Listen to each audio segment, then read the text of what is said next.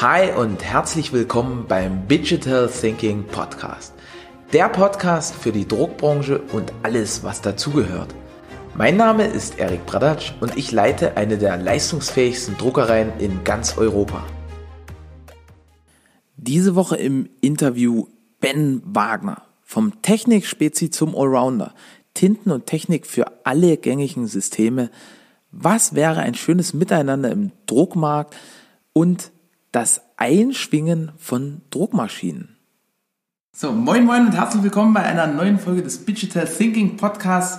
Heute wieder mit einem ganz besonderen Gast und der erste Gast, ehrlicherweise, der mir face to face gegenüber sitzt, nicht per Zoom, der liebe Ben. Ben Wagner ist mittlerweile 45 Jahre jung, davon hat er über 25 Jahre in der Branche zugebracht, ist heute der Geschäftsführer von, von der Color, Color Fast GmbH, ein absoluter Allrounder in Sachen Technikfit, in Sachen Tintefit, in Sachen Teilenfit und äh, reist eigentlich komplett, bereist den kompletten deutschsprachigen Raum, beziehungsweise auch Europa, also Schottland, Holland, Kroatien, arbeitet dort, wo andere teilweise Urlaub machen und ist darüber hinaus ein totaler Top-Typ. Deswegen herzlich willkommen, lieber Ben.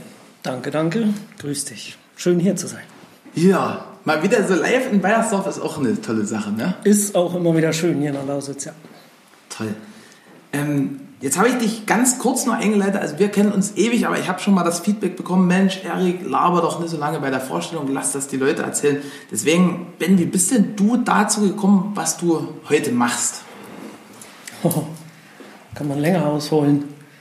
Und zwar hatte ich in den 90er Jahren dann nach der Schule mir gedacht, ich mache erstmal was Handwerkliches damit man ja, im Leben irgendwas Vernünftiges anstellen kann, ob es mit Holz oder mit sonst was ist. Ich habe damals dann mal mich als Maler versucht, habe da im Kloster Maria Lach angefangen, bei dem netten Bruder Josef. Ist der, der wirklich Bruder Josef? Das war wirklich der Bruder Josef und der konnte, oder ich will nicht vorgreifen, um Gottes Willen. Ich habe ihn länger nicht gesprochen oder gesehen, aber er war damals schon recht alt, also weiß ich nicht, wie es jetzt 25 Jahre später ist oder länger ist es ja sogar schon her. Der hat wunderbare Ikonen gemalt und zwar wie diese russischen auf Holz vorbereitete Holzbretter, dann so Ikonen von Heiligen mit einem wunderbar leuchtenden Blau, was der über die Jahre irgendwie sich beigebracht hat, wie man so herrlich strahlende Farben da malen kann. Bei dem habe ich angefangen mit Farben.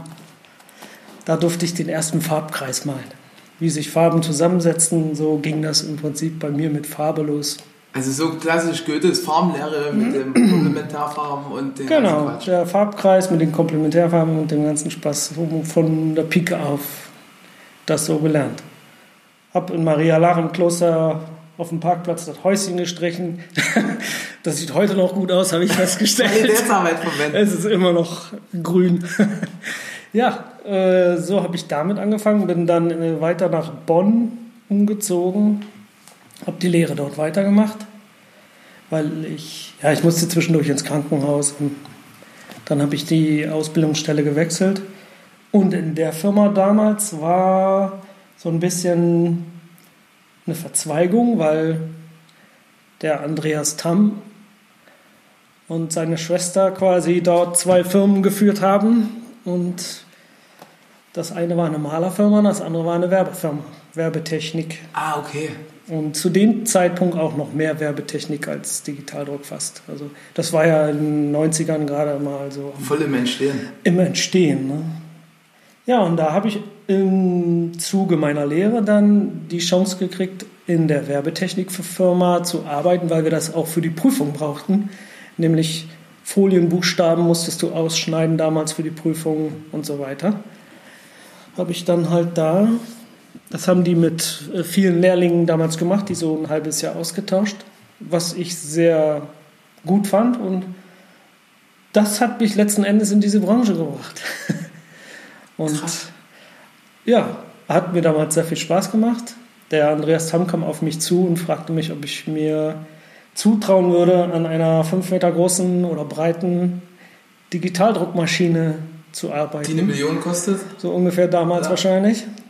Auch natürlich wieder eine Nummer 1, wie bei TAM damals oft üblich, irgendwelche erste Maschinchen auszuprobieren.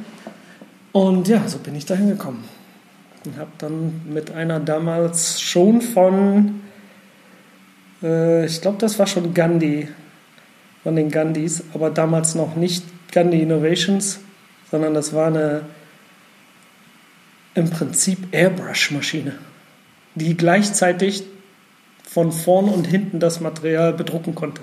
Hat es zwei Druckköpfe, die synchron hin und her fuhren und das Material hing wie ein Vorhang runter. Krass.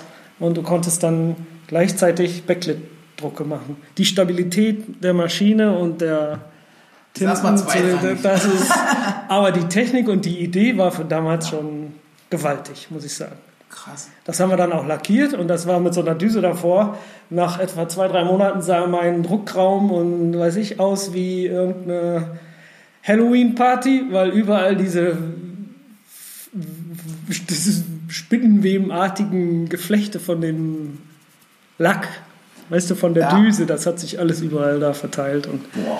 da haben wir dann noch ein bisschen mehr an Abluft und so weiter gedacht und ein Häuschen für mich gebaut für meinen Operator-Rechner. Dass du das denn alles wegatmen musst. Richtig, das war dann auch mit Frischluft von außen. Also tolle, tolle Angelegenheit. Da habe ich auch Nächte verbracht und irgendwelche Riesendrucke produziert, die über Nacht noch auf irgendeine Messe nach Mailand mussten oder so.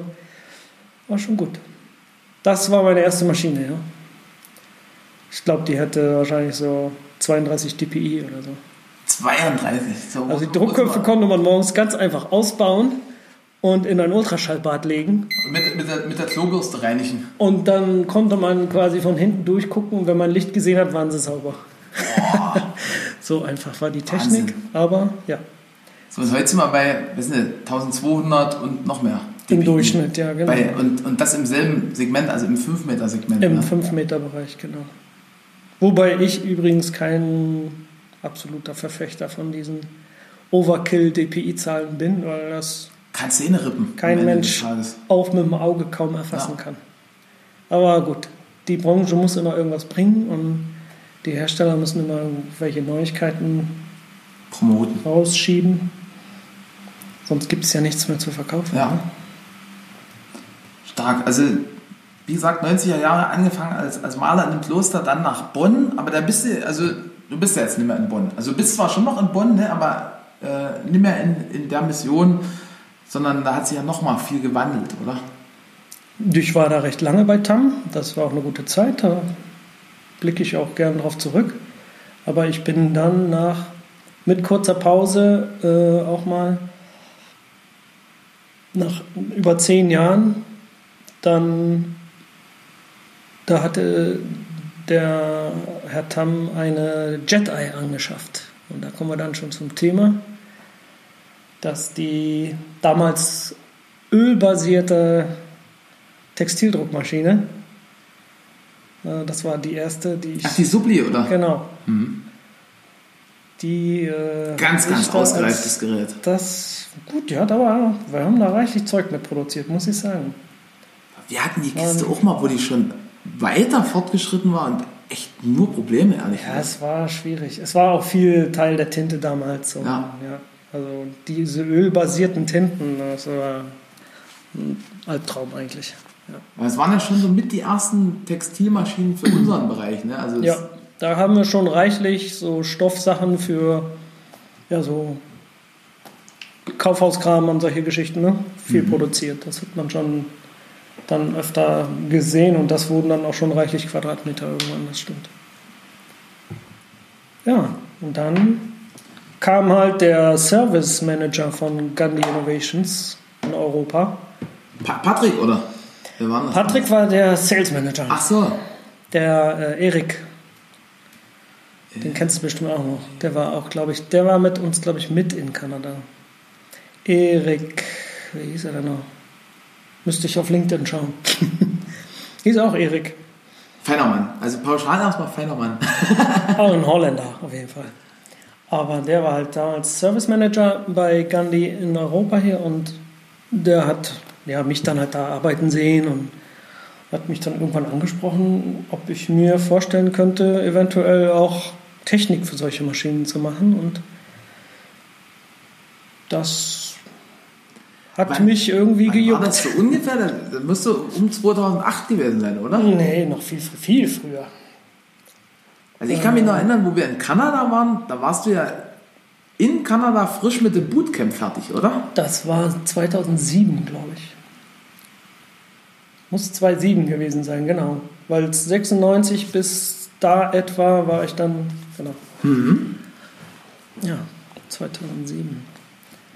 Und dann waren wir zusammen auch, genau, gleich in Kanada zur Vorstellung der Aquajet. Das ist dann die erste wasserbasierte Genau. Kiste von Gandhi war. Genau. Das war auch ein sehr cooler Trip, muss ich sagen. Da haben wir uns ja, glaube ich, erst richtig kennengelernt. Ne? Genau. Ja. Da, da sind wir mit einer Delegation von Deutschen, also ich- 30 deutsche Kunden, das glaube ich. hat damals, ich glaube, das lief über, über den Volker Ja. und aber auch über den Joe, ne? Also das war irgendwie so eine Art Kooperation, glaube ich. Die saßen ja alle dort im Flugzeug. Vicky Borodimos war noch dabei. Vicky war dabei. und dann halt ganz viele Kunden aus, Genau. aus der Branche, ne? Was hatten wir denn da alles? Schlieper und Genau, der Herbert war da noch im Leben. XXL. Der Hermann. War, nee, der war nicht mit. Doch, War der mit? ich, ziemlich sicher. Nee, nee, nee, nee. Oder verwechsel ich das jetzt mit einem anderen Event? Das war irgendwas anderes. Und dann, Der war nicht. ich weiß selber noch. Aber es waren reiche. Aber es waren viele lustige Leute. Ja. Also eine Gruppe lustiger Deutscher. Fast eine Woche waren wir da. Genau. Ja. Ja, so lange kennen wir uns jetzt schon. Und dann, wie sind, wie sind das weitergegangen? Also warst du von 2007 bis wann bei Bis? Dann ja Aqua Gandhi übernommen hat. Das, also war es dann auch noch Aqua kurz? Ich war dann sogar noch, äh, lass mich nicht lügen, zwei Jahre oder ja, ungefähr zwei, zweieinhalb Jahre bei Aqua auch als Techniker. Und das hat aber mir nicht ganz so zugesagt. Wahrscheinlich bin ich nicht so gern in so einem großen Geflecht unterwegs. Also ich bin da eher kleine Teams und enge Zusammenarbeit, das liegt mir sehr gut. Und die Änderung damals von der doch recht autonomen Arbeitsweise, die ich bei Gandhi hatte hier, weil ich habe ja für mich quasi fast selbstständig um den deutschsprachigen Raum gekümmert, habe mich immer nur mit Belgien dann synchronisiert. Ich brauche Teile. Genau, schickt mir die Teile, ich mache das. Und sonst hatte ich immer Kontakt mit den Kunden, habe alles selber abgefahren und alles gemacht und habe nur Serviceberichte geschickt und ja. Und damals war ja auch noch Aufbruchszeit, da haben wir mehr Maschinen installiert als repariert. Die Zeiten sind momentan auch völlig anders. Ne? Wie, wie war denn das damals? Also, ich meine, da stecke ich ja im Detail nicht so drin. Wie, wie viele Maschinen habt ihr da im Jahr aufgestellt? Also ich wette, wir haben locker 100 Maschinen in den Markt gepumpt. Wir 100 waren Maschinen. Also eigentlich jede Woche zwei Installationen. sagen wir mal sechs, sieben Techniker. Ich weiß, dass ich mal in einer Woche mindestens drei Maschinen gemacht habe. Da war halt dann irgendwie noch ein Samstag mit dabei, aber dann war man mit dann so fit genug, dass man eine Aquajet quasi in anderthalb Tagen völlig produktionsfertig hatte. Boah, bei uns hat das damals noch eine Woche gedauert. Also kann so die ersten. Naja, dann wenn du mal 20 Stück installiert hast, dann das war schon. Wir hatten ja, glaube ich, in Deutschland auch 15, 20 davon locker stehen. Von, allein von der Aquajet. Ja. Die anderen kennst du ja, Solvent-Maschinen gab es eine Zeit lang viel mehr. Ne? Von der kleinsten 12-Kopf bis zur 24. Die 48er haben es ja hier nicht hergeschafft. Das gab es eher so in den südlicheren Ländern. Da gab es die noch, die High-Speed-Solvent-Maschinen. HSS. ASS, genau. Stark. Ja, und die UV-Maschinen haben sich aber nie so richtig durchgesetzt, muss ich sagen. Die waren noch ehrlich Die gesagt waren- Mist. Also ich habe mir die mal angeguckt in Kanada. Die waren, ja, ich, ich hatte Kunden auch, aber ja, die waren, ja, die haben gezickt. Die Flachbettmaschinen waren okay, Die sind ja jetzt noch okay. Also die führt ja auch Aqua weiter im Portfolio. die wurden ja dann quasi nachher später zur Titan und so weiter. Genau. Genau, ja. Und äh, Aber die Rollen, die 5 Meter Rolle oder so, grausame Maschinen, muss ich sagen. Ja. Die habe ich auch nie gern gemacht. Hat es da irgendeine nach Deutschland geschafft, oder? Ja, ja. Hatten wir bei, wie hießen sie denn dann? Kubach und Klings. Kennst du bestimmt auch. Ja. In Eningen, wenn ich richtig denke. Ja, mit, bei denen hatten wir auf jeden Fall so eine. Die hat auch eine ganz, ein paar Jahre da gestanden. Das war, da war ich auch öfter mal, ja. Und, und dann, wann, wann ist denn das mit Aqua? Äh, Wie gesagt, ich war da zwei, zweieinhalb Jahre. Ich möchte auch jetzt nicht unbedingt so aus dem Nähkästchen plaudern, warum ich da weggegangen bin. Das war im Prinzip nachher nur so ein, naja, das i-Tüpfelchen Mhm. die für die Entscheidung zu sagen, okay, nee, muss ich nicht. Also Personal, führungstechnisch. und hast ja erstmal gesagt, boah, ich mache jetzt erstmal nichts, ich überlege jetzt, oder, oder Ich hatte da schon zum Beispiel mit dem Volker Müller Kontakt und hatten überlegt, ob wir nicht irgendwas zusammen machen können, Technik und Verkauf oder irgendwelche Maschinentypen oder einfach nur den Bestand von Jetais weitermachen. Und in die Richtung habe ich mich dann halt allein bewegt und habe gedacht, okay, jetzt springst einfach mal ins kalte Wasser. Habe dann die Color Fast Solutions and Services gegründet und hab einfach mal losgelegt. Und das die war- hat sich ja seitdem sehr, sehr gut entwickelt. Also Das war ganz gut, ja. Also ich in den Jahren gab es auch gut zu tun, weil die Maschinen ja reichlich verbreitet waren und sich Aqua dann nach einer gewissen Zeit auch nochmal meldete und äh, mich quasi als Extern. externen Techniker dann doch noch nutzen wollten. Und das habe ich natürlich gern gemacht. Ich hatte mit den meisten Kollegen überhaupt kein Problem. Es war ein nettes Team. Erst recht die Techniker, also gute Jungs dabei. Da kann ich mich überhaupt nicht beschweren. Auch jetzt weiterhin. So, und jetzt 2020, äh, also Historie vom, vom Maler über äh, die Werbetechnik hin zum Drucker, hin zum Techniker, hin zum Geschäftsführer jetzt. Ähm, Stand heute, wenn, wenn du jetzt so jemanden triffst, der eventuell passen könnte als Kunde, wie, wie beschreibst du dich und deine Company? Oder was zeichnet denn euch aus? Das ist gut gefragt. Das ist sehr gut gefragt. Es ist ja im Moment auch recht schwierig, weil alle Hersteller auf dem Markt mit sehr viel kundenbindenden Maßnahmen arbeiten. Da ist es dann für uns als Anbieter von äh, Alternativtinten hauptsächlich nicht mehr ganz so einfach. Ne? Obwohl wir uns den einen der besten Hersteller, würde ich sagen, ausgesucht haben als äh, Lieferanten, Inks Digital und, oder Sakata.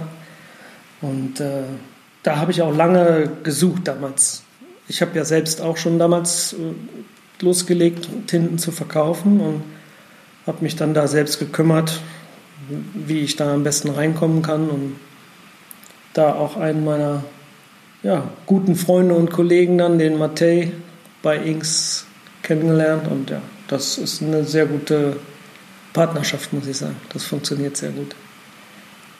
Und da Inks ja auch selbst OEM-Hersteller ist für viele und als drittgrößter, glaube ich, drittgrößter Tintenhersteller weltweit im Sakata-Verbund dort, braucht man sich ja nicht verstecken. Da können wir ja mit super Qualität aufwarten und wenn man die Leute erstmal davon überzeugt hat, dann ja. Ich selber kann im Prinzip für Colorfast sagen, wir haben eigentlich für alles, was auf dem Markt ist, eine Lösung, auf jeden Fall tintentechnisch und können auch den Großteil der, der Maschinen technisch unterstützen. Also selbst was ich nicht selbst kann, das versuche ich dann nicht irgendwie zu schrauben, sondern dann hole ich mir da die Unterstützung eben bei meinem Hersteller, die Gott sei Dank auch ein paar sehr gute Techniker mittlerweile haben im Bereich WUTEC, Durst, was auch immer. Also alles, was so nötig ist. Ne? Da können wir wirklich, brauchen wir uns nicht zu verstecken. Weil das ist in meinen Augen einfach ein wichtiges Paket. Du musst es als Paket schon anbieten können. Die wichtigsten Teile und Verbrauchsmaterialien und Technik müssen an der Tinte dranhängen. Mhm. Sonst wird es nichts, würde ich sagen. Und das machen wir. Toll. Also das mit den, mit den Technikern, also schon alleine deine Leistung, das kann ich zu 100% bestätigen. Äh, du hast uns da, glaube ich, so das eine oder andere Mal äh, den, den Arsch gerettet, wie man so schön sagt. Danke. Ähm, und, und auch deine, deine, deine Partner, mit denen du da zusammenarbeitest, das kann ich auch bestätigen. Weil wir waren ja mal so eine Zeit lang so, so ein Stück weit geächtet äh, von einer Firma, die ich jetzt besser im Internet nennen möchte. Und äh, wo wir dann auch gemeinsam da eine Lösung gefunden haben äh, wo, wo das dann alles läuft immer noch technisch super auf, auf Stand gesetzt wurde und, und perfekt funktioniert. Ja. ja. Stark. Das ist mir halt wichtig. Und es ist mir auch wichtig, dass das dann eher, das reicht mir dann schon, wenn ich von den Leuten so ein Feedback bekomme und die auch mal bei anderen einfach sagen, hier, da kannst du dich hinwenden. Also dich empfehle ich immer uneingeschränkt weiter. Ja, danke. das ist Wissen, ob man das merkt? Ich meine, das, das ist ja im, im Nachhinein immer schwierig zuzuordnen. Ab und zu. Aber. Ja, kann ja. schon mal was. Das ist natürlich. Mache ich ja auch nicht anders. Also, wir haben ja auch schon so ein bisschen ja. Netzwerk gemacht. Und ja, so ein bisschen Netzwerken und, und sich die Kontakte in die Tasche macht ja auch immer Sinn. Ne? Also, warum, warum immer dieses, dieser Anspruch, alles für sich alleine versuchen und äh, bloß nichts weiter verraten? Also, mhm. das Guck mal, man kann bei dir allein hier sagen, in der Firma hat ein riesen Wissenstransfer stattgefunden, den ich an deine Leute weitergegeben habe. Der Heiko, der hier sich drum kümmert. Der kann, Grüße an Heiko. Heiko genau, ist übrigens ein, ein Top-Typ. Der kann wirklich äh, mittlerweile sehr viel selbstständig machen ja. und wenn nicht, dann braucht er mich halt nur anzurufen. Da würde jetzt jeder sagen, oh, du machst ja dein eigenes Geschäft kaputt, aber gut, ich denke, dass wir dann auch wieder andere Symbiosen finden, wo wir irgendwo. Man muss mal gucken, die Dauerhaftigkeit dieser Partnerschaft. Ne? Also, also wenn man jetzt mal echt guckt, das ist jetzt 2007 oder 2008 ist am Ende des Tages völlig egal, aber das sind halt mittlerweile 12 bis 13 Jahre. Und wer hat so krass lange Kundenbeziehungen?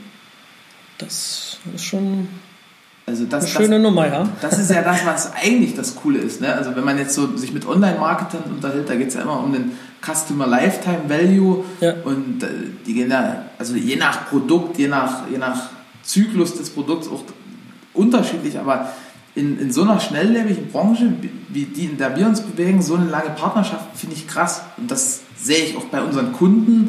Da, da haben wir einen ähnlichen, eine ähnliche Herangehensweise. Der Großteil der Kunden, die sind halt echt vom, vom Erstkontakt bis jetzt Kunden. Und die, die kürzesten Kunden, die sind halt am, am spätesten auf uns aufmerksam geworden. Aber es gibt noch ganz, ganz, ganz viele, die, die uns da seit, seit Anfangszeit begleiten, spätestens ja. seit wir 5 Meter drucken. Ja, das ist schon. So stelle ich mir das eigentlich auch vor, weil das zeigt ja allein schon die Qualität und Beständigkeit von dem, was wir da machen. Genau. Oder was ihr hier macht. Das ist ja. Die Leute sind ja dermaßen kritisch geworden mittlerweile. Es ist ja nicht mehr so wie vor 15 Jahren oder so, wo noch viel, hm, mein Gott, was haben die Techniker damals alles erzählt oder die Verkäufer? Das möchte ich jetzt gar nicht alles, was da alles erzählt wurde in der Branche, was an. Ja, die Jedi, die hat ja schon immer 300 Quadratmeter pro Stunde gedruckt. Genau, so zum Beispiel. Ne? Also damals schon war das gewaltiger Vorsprung, oder? Ja. Wahnsinn. Aber die, die 18 Kopf schon, ne? Also, mhm. Ja. Da ist das ganz locker. Da brauchte man unbedingt die Extraheizung. Wahnsinn. Also, ja. aber ich glaube, das ist eine tolle Entwicklung im Markt. Also es wird rein maschinentechnisch nicht mehr ganz so beschissen, wie das mal war. Das weil, stimmt. Weil früher, wenn wir eine Maschine ausgesucht haben, wir haben immer in der Kalkulation irgendwo die, die Geschwindigkeit mindestens halbiert, wenn nicht sogar gedrittelt. Mhm. Und um, um das dann wirklich äh, zu machen. Und im ja, Demo-Center hat es immer noch so halbwegs funktioniert, weil, weil da irgendwie vor der Demo wahrscheinlich alle Köpfe nochmal getauscht worden sind, weil keine Ahnung, wie die das gemacht haben. Und, und dann, wenn du das Ding dann in der Halle stehen hattest, äh, kam dann das böse Erwachen. Also ich kann ich sehe, dass die Qualität überall mittlerweile, es ist ein Level, kann man Even, sagen. ja. Es ist wirklich ein Level. Es ist keiner schlechter. Es geht dann eher um die Art, wie die Maschine gebaut ist für gewisse. Du musst wissen, was willst du mit der Maschine machen. Und danach kannst du eigentlich heutzutage entscheiden. Und, und Servicebarkeit, da gibt es große Unterschiede. das ist wohl wahr. Also es gibt ja Hersteller, wo, wo es wirklich darum geht, die Maschine möglichst unservicebar zu machen für den, für den Anwender. Und dann gibt es halt Maschinen, die darauf ausgelegt sind, dass, dass, dass der Endanwender so gut wie alles machen kann.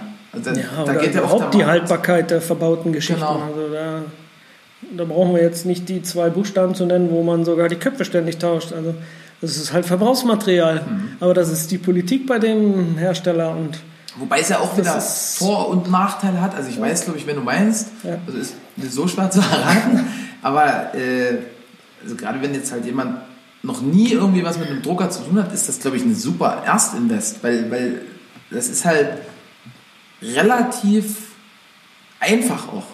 es ist relativ einfach, aber es ist irgendwo auch kostenintensiv, würde ich behaupten.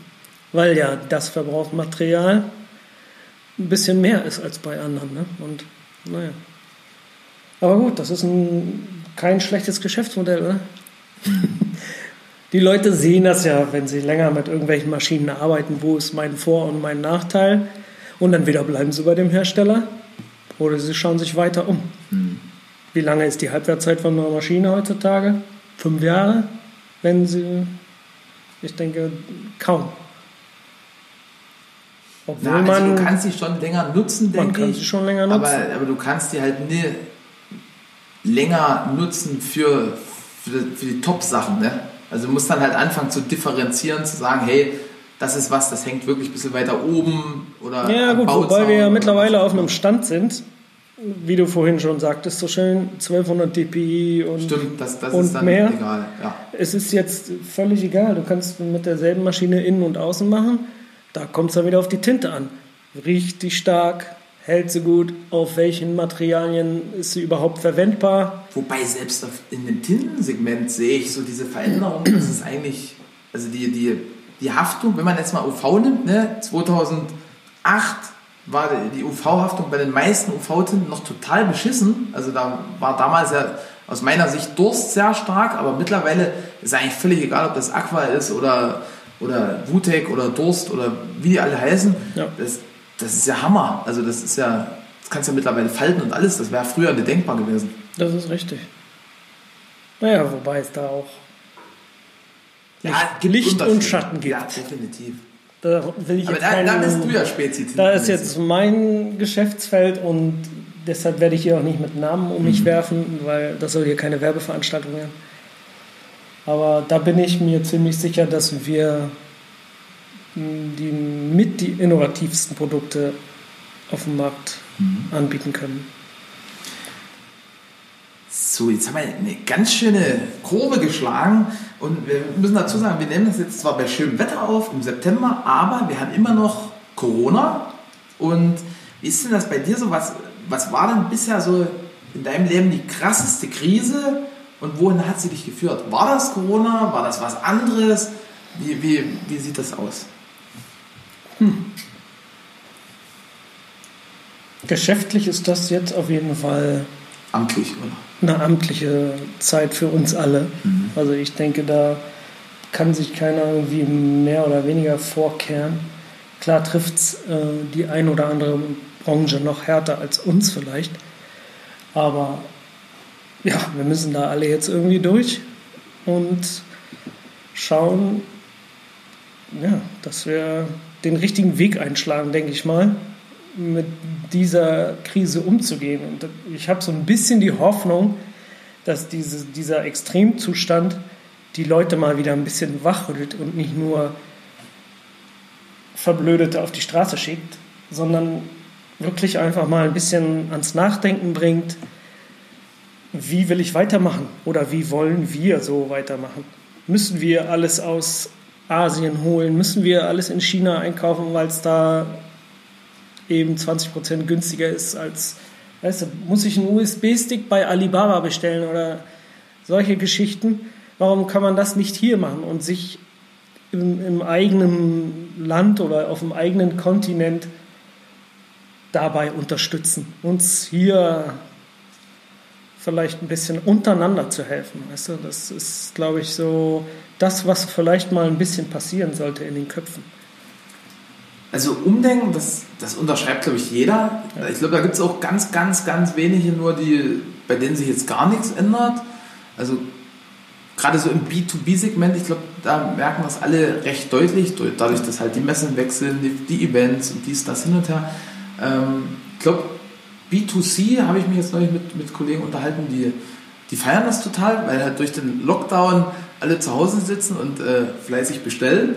Hm. Ähm, aber wie gesagt, dieses Umdenken, das unterschreibe ich zu, zu 100 Prozent. Also hast, hast du da vielleicht schon so Sachen, wo du sagst, hey, da, da habe ich für mich so, so ein Aha gehabt im letzten Jahr? Ja, habe ich ein Aha gehabt. Klar, man ist ja jetzt wirklich verstärkt am Grübeln. Was, was bringt es jetzt noch? Wo kann es hingehen? Mhm. Und worauf müssen wir uns noch einstellen? Ne? Also, ich habe übrigens von vornherein gesagt, das Ding wird eine ganze Weile laufen. Wo die, also Kollegen von mir haben gesagt, ach, Corona, das wird uns überhaupt nicht, das interessiert uns nicht. Das war so, ich sag mal, April-Aussage, März, April. Und dann habe ich schon gesagt, damit haben wir nächstes Jahr mindestens noch zu tun. Und das wird uns wirtschaftlich mehr treffen als gesundheitlich, sagen wir mal im Gesamten. Und das ist, das ist ja einfach mal so der Fall. Definitiv. Das, also, den gesundheitlichen Fakt lasse ich jetzt hier einfach mal raus, weil ich bin kein Mediziner und kein Betroffener bis jetzt. Äh, weil mich interessiert mehr die wirtschaftliche Konsequenz der ganzen Geschichte. Und ja, da kann man mal schnell zum Verschwörungstheoretiker werden, wenn man sich das Ganze mal länger anguckt. Aber das werde ich hier nicht tun. Also, es ja, ist halt nur schön formuliert. Ich glaube, da waren auch schon einige Gäste hier in dem Podcast, die das sehr, sehr ähnlich gesehen haben. Ja. Und ich halte mich da auch immer ein bisschen bedeckt, aber also, meine, hier ist ja keiner auf den Kopf gefallen von den Zuhörern. Und wenn man sich so die Zahlen anguckt, ist eine, so eine Pandemie, wo, wo kaum jemand stirbt, ist komisch. Ja, ich, ich mag es auch nicht mehr nennen, aber jeder sagt als erstes immer diesen Satz, Grippe, so und so viel Tote, Corona, so und so viel Tote ja. im Vergleich. Es ist halt, ja, es gibt andere Symptome, es gibt andere Geschichten, ja, selbstverständlich. Aber ich denke, das wird nicht der letzte Virus sein. Und wenn wir Pech haben, kommt was viel Schlimmeres. Also das hier hat uns gezeigt, was in der Politik an Unfähigkeit unterwegs ist momentan. Gut, das sagen auch viele und da gehe ich voll mit. Also ich würde den Job total ungern machen wollen, ja. weil am Ende des Tages kannst du es ja gerade nur falsch machen. Ne? Wenn, wenn, du jetzt irgendwie sagst, hey, wir, wir nehmen das überhaupt nicht ernst und dann sterben halt x Leute mehr und irgendjemand äh, rechnet das dann aus, dann hast du ein Problem. Wenn, es wirtschaftlich äh, brenzlig wird, hast du auch ein Problem. Also du, du, kann, du kannst eigentlich als Politiker gerade nur verlieren. In diesen Zeiten sowieso, in Zeiten der Political Correctness, wo nichts gesagt, keine Autorität anerkannt, wo nichts mehr so ist wie vor, sagen wir einfach mal 20 Jahren, wo auch noch irgendwelche andere Werte geherrscht haben der Werteverfall ist dermaßen krass geworden mittlerweile, weil halt ja auch hier so eine Kulturvermischung stattgefunden hat, wo ganz andere Lebensweisen und ganz andere Erziehungsmethoden, ganz andere ne, gesellschaftliche Vorstellungen quasi aufeinanderprallen und sich jetzt irgendwie vermischen, aber das, was dabei entsteht, gefällt mir einfach nicht, weil es der waren wir ja vorhin schon, der Werteverfall, das Qualitätsbewusstsein, das allein Lebensqualitätsbewusstsein ist irgendwie, ja, geht so leicht verloren langsam. Es, es, es plätschert alles irgendwo hin, aber man hat nicht, also wenn man sich nicht selbst darum kümmert, Thema Erziehung allein, das ist heutzutage äh, so viel Unfähigkeit der Leute, die Kinder haben und Kinder großziehen sollten. was aber nicht passiert. Das ist ja münzen, bedenklich. Wie, wie münzen du das jetzt für dich um? Also meine, du bist ja, du bist ja auch Unternehmer, dir geht es ja wie ganz vielen von den Zuhörern. Ähm, unsere Aufgabe ist es ja dann am Ende des Tages immer rauszufinden, hey, wie mache ich das für mich nutzbar, beziehungsweise wie arrangiere ich mich mit den vorherrschenden Bedingungen? Und was sind da so deine, deine Schlussfolgerungen, deine Erkenntnisse? Was, was hast du vielleicht jetzt im letzten Jahr, in den letzten drei Monaten geändert? Ich sitze ja viel im Auto und wenn ich dann nicht telefoniere, dann kommt man natürlich wunderbar ans Denken und ans Grübeln. Und, und du hast natürlich den Digital Thinking Podcast. Selbstverständlich werde ich das dann jetzt tun. ähm, ja, äh, da, klar, man, man denkt über alle möglichen Aspekte des Lebens nach und des Geschäfts. Und jetzt natürlich wird man ja viel mehr ans Grübeln gebracht durch diese Extremsituation. Wenn nicht, dann wäre irgendwas verkehrt. Aber ja, ich denke mal, dass das vielleicht äh, bei einigen Leuten noch wieder so einen Denkprozess in Gang setzt, wenn ich mit denen jetzt mal über meine Produkte zum Beispiel rede. Vorher war eher so eine allgemeine Zufriedenheit da. Ach Gott, dann kostet die Tinte so und so viel. Läuft doch. Ne? Klar muss ich ab und zu ein paar Köpfe tauschen, aber hm, tut mir nicht weh. Da ist jetzt hoffentlich ein Umdenken im Gange, mehr als vorher, dass man mit besserer Qualität und mit, äh, ja, ganz einfach besserer Qualität zu einem besseren Preis doch nochmal ein bisschen länger klarkommt als andere und so eine Krise eben besser überstehen kann. Und vielleicht kann ich den Leuten das jetzt in dieser Situation besser beibringen oder mein Produkt dadurch besser verkaufen, weil es halt eine extremere Situation ist und die Leute gezwungen sind, Produktionskosten zu sparen. Ne? Also wenn es jetzt schon in Kurzarbeit ist, irgendwo muss man ja noch weiter mit dem Hebel, weil es ist ja noch nicht vorbei. Und wir stehen schon wieder vor der nächsten Welle und ja, ich denke mal, es wird noch einigen nicht gut gehen in der nächsten Zeit unter uns. Also wer weiß, wie lange meine Firma es schafft. Ich habe ja auch viele Kunden. Wir sind ja in dieser Lieferkette drin und unmittelbar betroffen, wie, wie der Endkunde, wie der Hersteller. Wie, das ist ja alles, keiner kann sich da von ausnehmen. Also keiner kann sich da rausziehen. Und das ist auch wiederum stellenweise ein bisschen beängstigend, finde ich weil man so machtlos stellenweise ist. Du kannst halt versuchen, mit mehr, ja, du versuchst die Leute mehr anzusprechen oder zu besuchen, um mehr Kunden zu akquirieren, aber viele sitzen im Moment wie das Kaninchen vor der Schlange und wissen nicht weiter. Ne?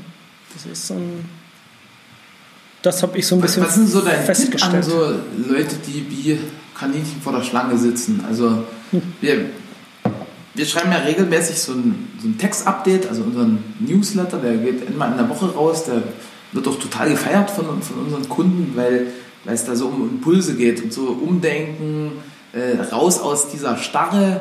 Äh, gefühlt ist das, was gerade abgeht, also einerseits ist es total scheiße, bin ich bei dir, andererseits ist es eine mega, mega Chance, weil irgendwie halt ganz, ganz viele zurzeit sich so, so wie hingeben bzw. aufgeben und dann gibt es die andere Hälfte, die, die, die rödeln und rotieren massiv, entweder weil sie gezwungen sind, weil halt die Bank sagt, du, lass dir jetzt mal was einfallen, ich will Kohle haben, oder weil die halt sagen, boah, irgendwas anderes muss ich ja machen, oder weil es langweilig ist, oder, oder, oder. Und äh, also es ist echt so wie, das hört sich jetzt bescheuert an, aber wie so eine Zweiklassengesellschaft, mhm. wo, wo die einen total losfeuern und die anderen so, so sich eigentlich die Butter vom Brot nehmen lassen.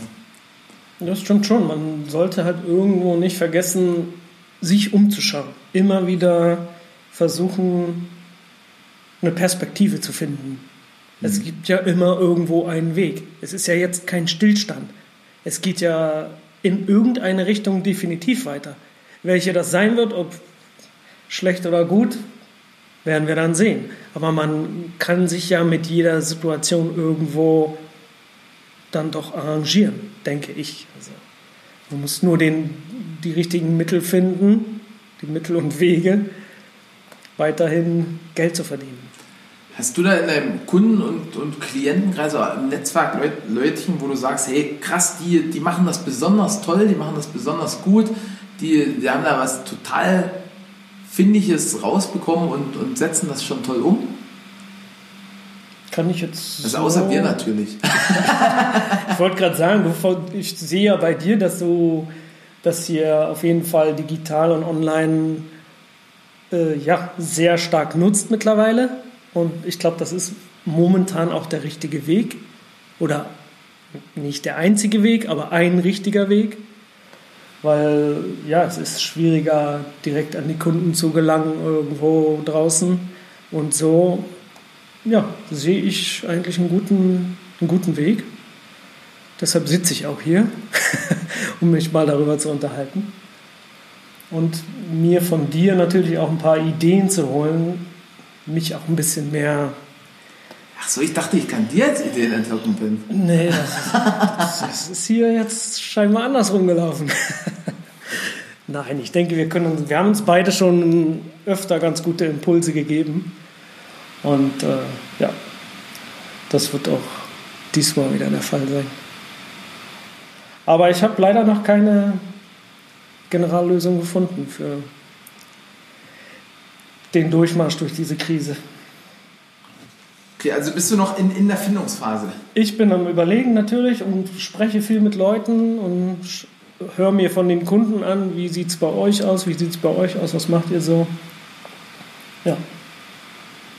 Und dann kann man sich so seinen Teil daraus ziehen. Ne? Mhm. Jetzt mal von, von Corona und anderen Krisen abgesehen, ähm, was war denn so in den letzten Jahren so dein größter Durchbruch in deinem Business und wie, wie, ist, denn, wie ist denn das dazu gekommen? Äh, das war das beste Jahr bis jetzt war, glaube ich, und für mich so ein Durchbruch war 2018. War ein sehr gutes Jahr, muss ich sagen. Weil wir da auf jeden Fall zweistellige Tonnenzahlen an Tinten im deutschen Markt verteilt haben. Das ist dann schon eine Zahl, wo man, glaube ich, auch nicht mehr so klein und unsichtbar ist. Und das ist jetzt natürlich nicht der Fall. Und da wollen wir aber unbedingt wieder hin. Mhm. Was, was hast du 2018 anders gemacht? Weil also ich, ich bin dort großer äh, Fan so von diesem, dass jeder seines eigenen Glückes Schmied ist und ich glaube, da, da hast du ja irgendwas, irgendwie die richtigen Knöpfe gedrückt. Gut, es waren ein paar gute Maschinenbewegungen dabei. Also wir haben einiges an Gebrauchtmaschinen verkauft und wir haben aber auch äh, gute Tintenkunden gewonnen oder Bestandskunden weiter ausbauen können, die dann sagen, okay, dann hätten wir gern noch für diese Maschine eine Lösung, wenn ihr da was habt. Und das war, glaube ich, in dem Jahr mit am meisten der Fall. Und das freut mich dann, wenn die Leute dann sagen, okay, wir haben jetzt in der Maschine schon fünf Jahre eure Tinte, jetzt haben wir die und die, können wir da auch was machen. Wenn sie allein schon auf mich zukommen, ohne dass ich ständig irgendwie Ne? Also da. Das hat mir aber auch gezeigt, dass ich vielleicht doch öfter mal die Leute updaten sollte, dass wir mal wieder was Neues haben. Hast du sowas wie wie ein Newsletter oder so? Das ist ja heutzutage nicht mehr so einfach mit der schönen Datenschutzregelung. Du kannst ja nicht mehr einfach so jeden anschreiben. Wir haben zwar mittlerweile, glaube ich, sehr viele Unterschriften von unseren Kunden, aber ich kann jetzt nicht einfach so in die Welt rausblasen wie noch vor ein paar Jahren. Aber du kannst ja die Erlaubnis einholen. Ja gut, du musst aber im Prinzip jetzt eher wieder Klinken putzen oder andere Medien nutzen, wie du zum Beispiel, dass man Aufmerksamkeit bekommt. Ne? So habe ich es festgestellt. Aber ich suche eher immer noch das persönliche Gespräch Oder so die, ja genau, also gegenüber sitzen und sich unterhalten, finde ich wesentlich effektiver und angenehmer eigentlich. Mhm. Ja. Ja, jetzt haben wir eingangs schon gesagt, äh, 25 von, von 27 Lebensjahren in, in der Druckbranche. Nee, Quatsch, nicht ganz, aber auf jeden Fall ein Großteil deines Lebens in, in der Druckbranche. Ähm, das hat auch mal im Podcast das schön gesagt, da muss man irgendwie nicht nicht alle Latten am Zaun haben oder so ähnlich hat er das formuliert. Wie kommt es denn? Also was gefällt dir denn an dieser ganzen Branche am besten? Bist du einfach nur Sadomasochist oder extrem leidensfähig? Äh, muss man, glaube ich, sein. Ja. Andererseits ist es ja dann irgendwann auch ja, deine Expertise und dein Erfahrungsschatz, der dich dann auch prägt irgendwann und, und deine Herangehensweisen an gewisse Sachen. Ich meine, man, das hat auch so seltsame Auswucherungen, wie dass man, wenn, egal wo man am Flughafen ist oder sonst wo, immer irgendwie die Drucke anfasst oder irgendwo am Gepäckband guckt, welche Maschine könnte das sein? Warum hat was für Streifen? Guck Ja. mal, warum hängen die sowas auf? Da ist, da ist man, glaube ich, völlig geschädigt Ja. mittlerweile. Also ich sitzen ganz viele Leute im Auto oder im Bus oder wo auch immer Ja. und nicken so, ja, das geht mir auch so. wenn dann ein LKW an mir vorbeifährt und sagt, ach guck mal, mein Kunde hat den gedruckt. Ja. Das ist doch, das ist, ja. Das entsteht dann nach so langer Zeit in dieser Branche. Das ist schon leider mittlerweile ohne Messen im Moment. Ich hoffe, da kommen wir baldigst wieder hin, weil das ja doch immer schöne Sache war. Ich habe mich sehr auf die Drupa gefreut, eigentlich. Auch wenn es immer ein Monster-Marathon war. Boah, ich, ich war zu spät mit Zimmerbuchen und wo ich dann buchen wollte, haben die letzten Spelunken dort echt so 500, 600 Euro die Nacht Ja gekostet. gut, ich wohne ja Gott sei Dank nicht so weit weg. Und Und deswegen bin ich total froh, dass die diese aber es war ja immer schön in Düsseldorf mit der gesamten Branche Ja. in die Altstadt zu ziehen. Definitiv. Da hat man doch wirklich die seltsamsten Leute aus aller Herren Länder von sämtlichen. Was wir da für Partys veranstaltet haben mit, mit äh, Ja. ich darf jetzt auch wieder keine Namen nennen, aber gibt es so einen Herrn, der weiß auch, wenn, wenn, er, wenn er das hört, äh, wer gemeint ist, der hat so einen ganz lustigen Haltegriff, wo er in der Lage ist, so, so zig von diesen schmalen Biergläsern so zu transportieren. Ne? Also der kriegt irgendwie bei, bei einer Füllrunde so Zähne weg, ohne ein Tablett zu nutzen. weißt du, wer ich meine? Ich, äh, keine Ahnung. Okay, aber Mit mach dem mal Halte. Ne, ne, online. Das ist aber eher in Köln als in Düsseldorf. aber haben die denn auch diese schmalen Gläschen? Das alt eigentlich weniger. In Köln hast du ja diese Kölschstangen. Ja, ja. So, Da kannst du, da kriege ich dann auch noch hin, zehn Gläser zu tragen. Das, das hat mich immer übelst inspiriert. Ja. ja. Aber da, da brauchen wir jetzt nicht Ja, drüber nee, nee, Also, haben die dort ne auch solche dünneren Gläser gehabt für das, für das? das Alt hat so ähnliche, glaube ich. Ja, kommt, ja. kommt drauf an, welches, ja. Wobei es auch nicht unbedingt mein Lieblingsbier ist. Obwohl ich Fortuna Düsseldorf-Fan bin und ja, in der Richtung da halt eher zu Düsseldorf stehe, muss das mit dem Bier weder mit Kölsch noch mit Alt bei mir sein. Also da, Toll. Jetzt hast du ja ganz, ganz viele Probleme in deinem Leben schon gesehen, behoben, analysiert.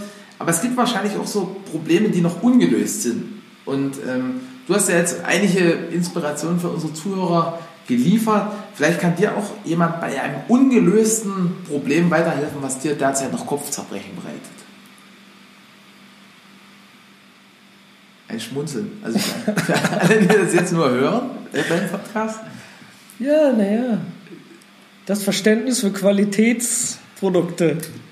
Das ist das, viele verstehen es noch nicht. Es hängt immer noch in den Köpfen überall. Um Gottes Willen, Alternativtinten. Das, das hatten wir schon mal. Das ist so die häufigste Aussage, die ich bei irgendwelchen Gesprächen kriege. Nee, also das haben wir schon mal gemacht. Das hat überhaupt nicht funktioniert. Danach war die ganze Maschine kaputt.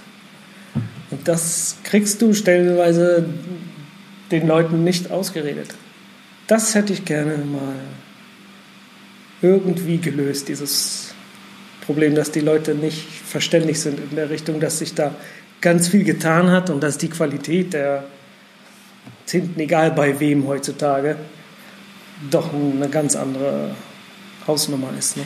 Ich glaube, so was krasses wie früher kann Das gibt es auch kaum noch wahrscheinlich. Naja, ich weiß nicht. Also es gibt ja immer noch ganz billiges Zeug von irgendwo ne, weit weg. Und da hast du ja nicht mal irgendwelche Ansprüche, gar nichts. Du kannst halt super billig bestellen, klar, aber du weißt doch gar nicht, was da kommt. Und das geht immer noch. Das haben ja viele Leute sicherlich mal probiert. Also, naja, das wäre mir doch schon sehr lieb, wenn die Leute da irgendwann mal etwas offener wären oder dass man das einfach mal besser rüber, dass ich es besser rüberbringen kann. Das wäre mir irgendwie. Vielleicht mache ich es auch nicht richtig. Arbeite doch einfach mit Testimonials, also mit Referenzkunden, die, die da dahinter stehen. Das ist ja immer das Thema in unserer Branche. Da gibt es dann halt nicht so viele, die öffentlich zugeben, dass sie mit den und den Maschinen andere Tinten benutzen. Ja, warum denn? Ne? Ja, weil doch von den Herstellern schon ein bisschen Druck ausgeübt wird und sobald du Alternativtinten verwendest, wird ja gern auch verwenden. Also ich bin der Grund verwendet, andere Tinte drin, da können wir nicht für garantieren. Oder das ist garantiert wegen der Tinte kaputt gegangen, obwohl es dann jetzt ein Rollenmotor ist oder so. Aber gut. Also ich bin ja ganz, ganz großer Fan von Originaltinte, aber ich habe das schon. Also wenn, wenn die Originaltinte besser ist als die Third Party Ink, dann, dann nutze ich die Originaltinte. Selbstverständlich. Aber ich ganz, ganz, ganz oft so die Erfahrung gemacht, dass, dass das Original nicht immer besser ist als, als die kopierte Original ist ja auch meistens nur von einem der großen Hersteller hergestellt und kriegt dann halt einen anderen Ja. Stempel drauf. Ja. Andererseits will ja der Maschinenhersteller auch seine Marge machen. Das heißt, die lassen sich die Zinte produzieren, wie sie Ja. eben gerade so läuft Genau. und gut. Und es muss ja trotzdem noch der Schnitt passen. Die haben ja auch eine große Organis- Organisation zu bezahlen. Und Also ich glaube, das kann man nicht so pauschal sagen, dass, Das ist irgendwie richtig. Originaltinte toll ist oder, oder Third Party Ink. Also, also es kommt auf die Anwendung an und es kommt auf die, Genau. sagen wir mal, auf die Maschinen an. Aber Und da gibt es zu jeder Zeit immer irgendwas, was gerade besser läuft oder so. Weil, also ich habe schon gewechselt, hatte einen besseren Farbraum, ich habe schon gewechselt, hatte bessere Farbhaftung, ich habe schon gewechselt, hatte weniger Geruchsbelästigung, ich habe schon gewechselt, hatte krassere äh, Beständigkeit der Druckköpfe, also, also ganz, ganz viele verschiedene Sachen. Ich hatte sogar schon mal von, von Originaltinte gewechselt auf, ein, äh, auf eine Fremdmarke sozusagen. Und wir haben zwar eine Top-Abluft, aber auf einmal haben, haben, die, haben die Drucker äh, gesagt, hey, das, das riecht in der ganzen Halle viel besser. Also Ja, ja. es gibt da echt ganz, ganz, ganz verschiedene Gründe und deswegen würde ich sagen, macht es in jedem Falle Sinn, sich da mal irgendwo kurz zu schließen. Also ohne, das soll jetzt eine Werbung sein gegen Originaltinte oder für Third Party Ink, sondern einfach nur mal, um, um zu prüfen, ob das Sinn macht. Ne? Ja, es kommt wie gesagt oft auf die Anwendung an Genau. oder welche Medien habe ich äh, am meisten in der Produktion, was ist viel draußen, viel drin. Mittlerweile haben wir ja Produkte, die neueste UV-Tinte von uns jetzt zum Beispiel, die ist fast geruchsfrei. Also Mhm. die riecht so wenig nur noch. Das sind oftmals Punkte, wo die Leute dann so, hm, hm, hm. das musst du dann Guck erstmal. ich mir mal an. Ja, das, das wäre halt schön, wenn man sowas dann wenigstens mal testen könnte. Ne? Und ja, Also ich, ich finde halt immer, dass so das Beste immer ist, jemanden zu überzeugen, dem der das sieht. Und deswegen, also Richtig. wird da irgendwie mal ein, zwei Kunden mehr raussuchen. Du hast ja da genug und, und dann halt mit denen reden, ob das okay ist, dass sie auch mal telefonieren. Vielleicht dann denjenigen Kunden, ein, was weiß ich, noch ein kleines Goodie reinpacken. Keine Ahnung. Also das ist ja, das ist ja relativ easy. allerdings. Also so ein Geben und Nehmen halt. ja. Nur mein Impuls, wenn dann noch jemand von den Zuhörern Sache hat oder vielleicht äh, selber sagt, boah, nee, also so, so eine Third-Party-Ink rotes Tuch, vielleicht auch mal dem Ben ganz offen und ehrlich sagen, was, was, was denn die Gründe sind oder was für Gründe es da auszunocken gilt und, und dann ist der ja geholfen. Ja. Das wäre schon mal schön, weil es gibt so viele Denkweisen unter den verschiedenen Kunden. Ist halt immer interessant zu wissen, was sind die Beweggründe der einzelnen Leute. Ne? Warum machen sie was und warum machen sie was nicht? Wäre schon, ja, da kann man gerne in Austausch treten. Ja, Wie ist denn das, wenn, wenn du jetzt, also keine Ahnung, morgen ist ja Samstag, du wachst auf und irgendeine so eine tolle Fee legt dir so einen, so einen Zauberstab hin und sagt hier, Ben, du hast jetzt einen Zauberstab und kannst so deine Wünsche Realität werden lassen. Und was wären da so deine Wünsche an die Zukunft der, der Druck- und Werbebranche? Also vielleicht so die Top 3. Für unsere Branche.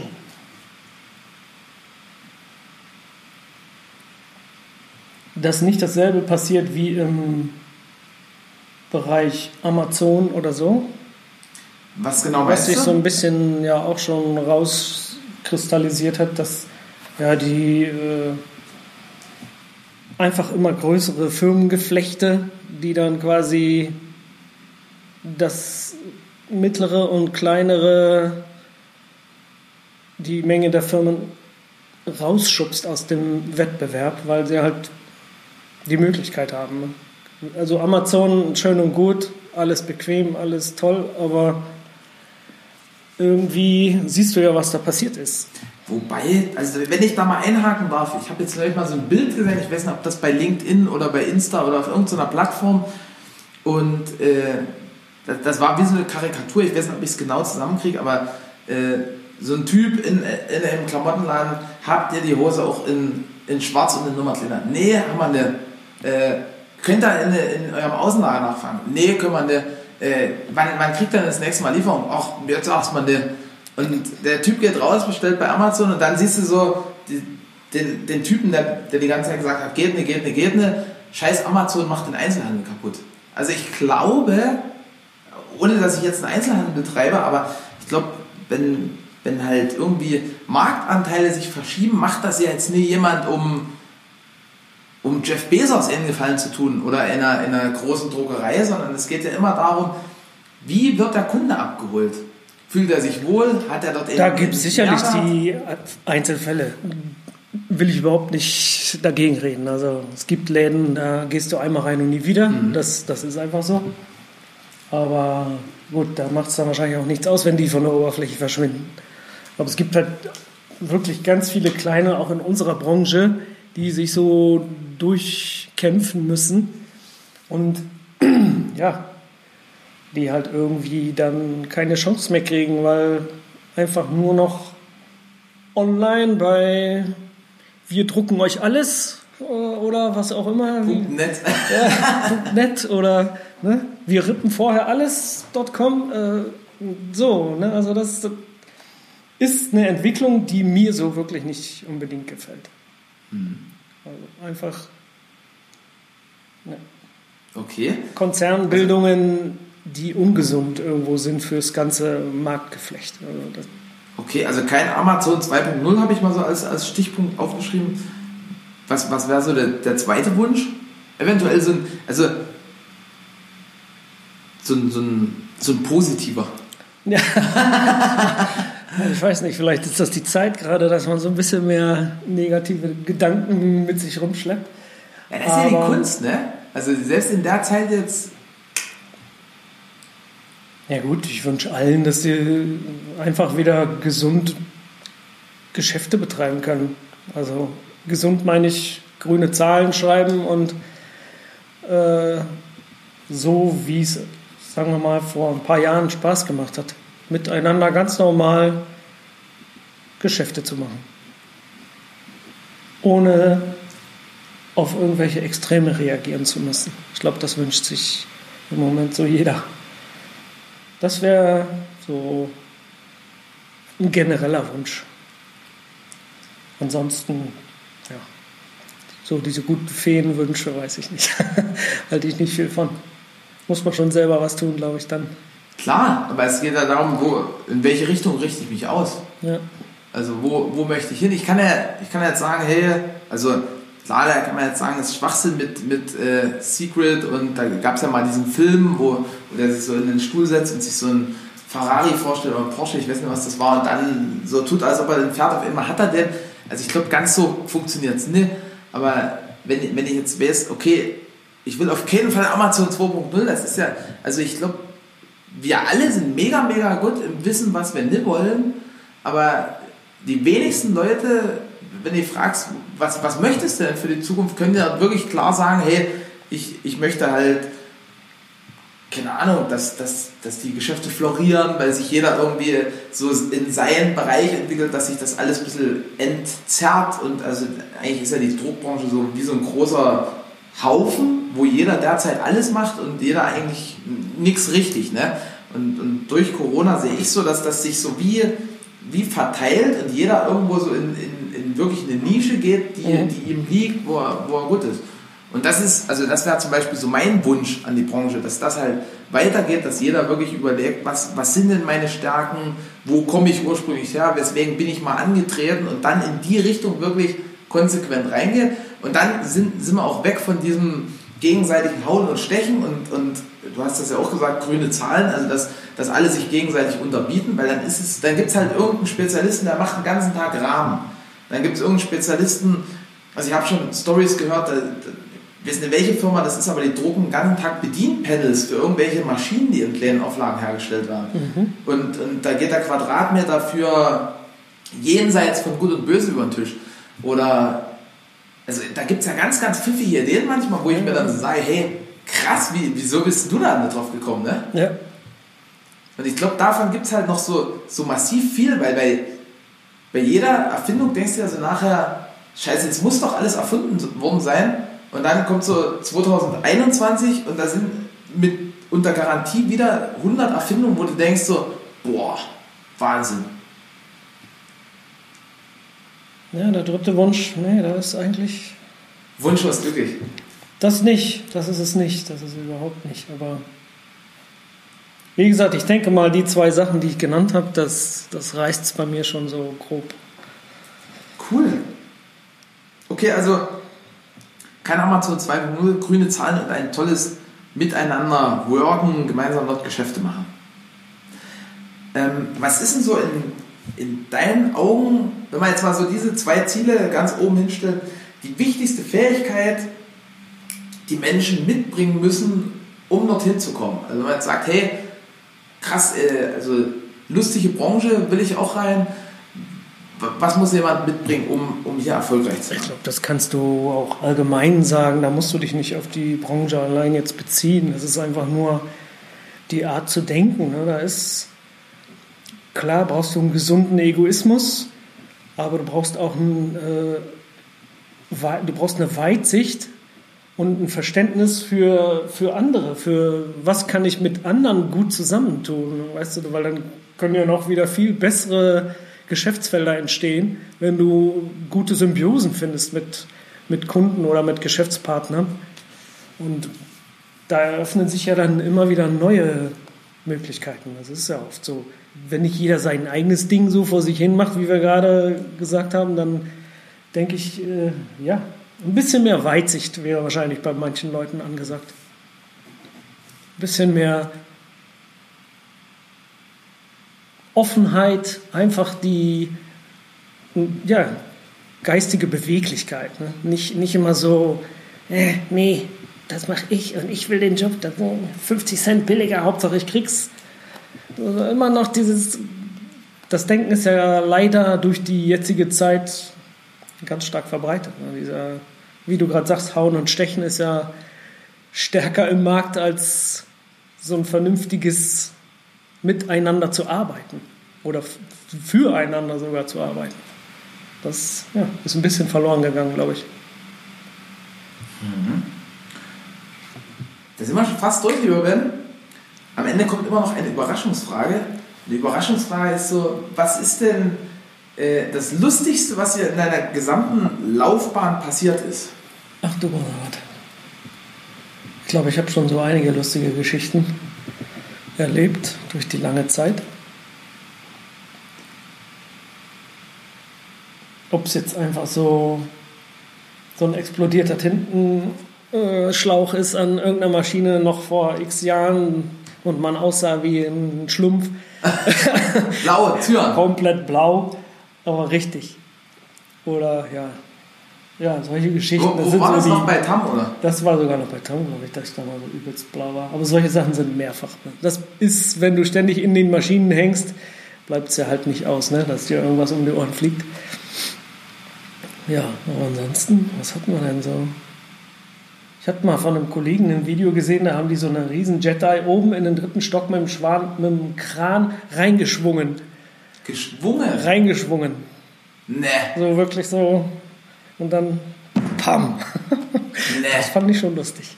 Und das ging dann noch, das Ding, oder? Das Ding ging noch. Wie die haben. Na klar, beim Schwingen musst du dann irgendwann loslassen sozusagen. Ja. Boah. Also für die, die jetzt Jedi nicht kennen, äh, war es eine 3 Meter oder eine 5 Meter? Ich glaube, es war entweder was ein. Es war schon groß, die Kiste. Es ist Also aber mindestens um die 3 Tonnen. locker, ja. Also Die kleine hat, glaube ich, vier. Nee, die kleine hat zweieinhalb Tonnen Ja. etwa. Mit Kiste kannst du über drei Tonnen rechnen, ja. krass. Also da, da gehört schon ein bisschen Coronis dazu, wenn man so mit einem Kran so eine Riesenmaschine reinschwingt. Das habe ich noch nie gehört. Das fand ich schon lustig. Ja, ansonsten hatte man viele kleine lustige Erlebnisse mit Kollegen und Kunden und Freunden, ob auf Messen oder so beim Arbeiten. Da kann man, oh Gott, das sind immer so situationsbedingte lustige Geschichten. Wie, wie haben die die Maschine reingeschwungen, haben die wieder rausgekriegt? Bungee, oder? Ich weiß nicht, ob sie dann einfach das Gebäude abgerissen haben mitsamt Maschine oder so. War auf jeden Fall nicht in unserem mitteleuropäischen Raum. Nö, das glaube ich, das in Osteuropa. Oder noch, ja, noch weiter. Krass. Stark. Also, wir, wir sind von der Sache durch, nur wenn jetzt irgendjemand sagt, boah, krass, äh, Tinte, ja, ist schon immer ein Thema gewesen, das, das schleppe ich mit mir rum und dieser Ben, der hört sich irgendwie nett und sympathisch an. Wie kann denn der oder diejenige dann mit dir in Kontakt treten? Ja, entweder ganz einfach auf unsere Seite gehen, colorfast.eu oder da wird man eigentlich alles finden, genau. Da sind meine über übers Handy bin ich immer erreichbar. Okay, also Handynummer schreibe noch mit dazu. Und Und, E-Mail. per E-Mail bin ich auch immer erreichbar. Wenn man mich auf LinkedIn anschreibt, bin ich auch LinkedIn. immer erreichbar. Perfekt. Das, das verlinken wir natürlich wieder alles in den Show Notes, falls jemand abschreibt, faul ist. Also da kann man das dann einfach anklicken oder rauskopieren. Und damit sind wir durch, lieber Ben. Vielen, vielen Dank für deine Impulse. Ähm, Und der, der letzte, der Abschlusssatz gehört dir. Ja, erstmal danke für die Einladung. War doch ziemlich lustig, ja. Und mein erster Podcast. Herzlichen Glückwunsch. danke, danke. Sorry, dass ich in den Abschlusssatz nochmal reingehe. Fühlt sich gut an. Ja, dann hoffe ich für uns alle, nicht nur egoistischerweise Druckbranche, sondern überhaupt, dass in diesen Zeiten wir irgendwie gut vorwärts kommen und durch diesen Schlamassel durch. Und dann ergibt sich, glaube ich, der Rest von alleine. Ich hoffe, wir sind alle nicht ganz so verblödet, dass wir doch noch ein bisschen umdenken können. Ja, in diesem Sinne, allen ein gutes Jahr, würde ich sagen. Vielen, vielen Dank Bis und bis dann. zum nächsten Mal. Ciao, ciao. Ciao. Ich danke dir fürs Zuhören und deine Zeit. Wir freuen uns, wenn dieser Podcast deine Welt ein Stück bunter gemacht hat. Du kennst einen Experten, der unbedingt in diesem Podcast zu Wort kommen muss? Super. Schreib uns gerne eine E-Mail an podcast.texel.com. Ich wünsche dir einen fantastischen Start in die neue Woche und bis zum nächsten Montag.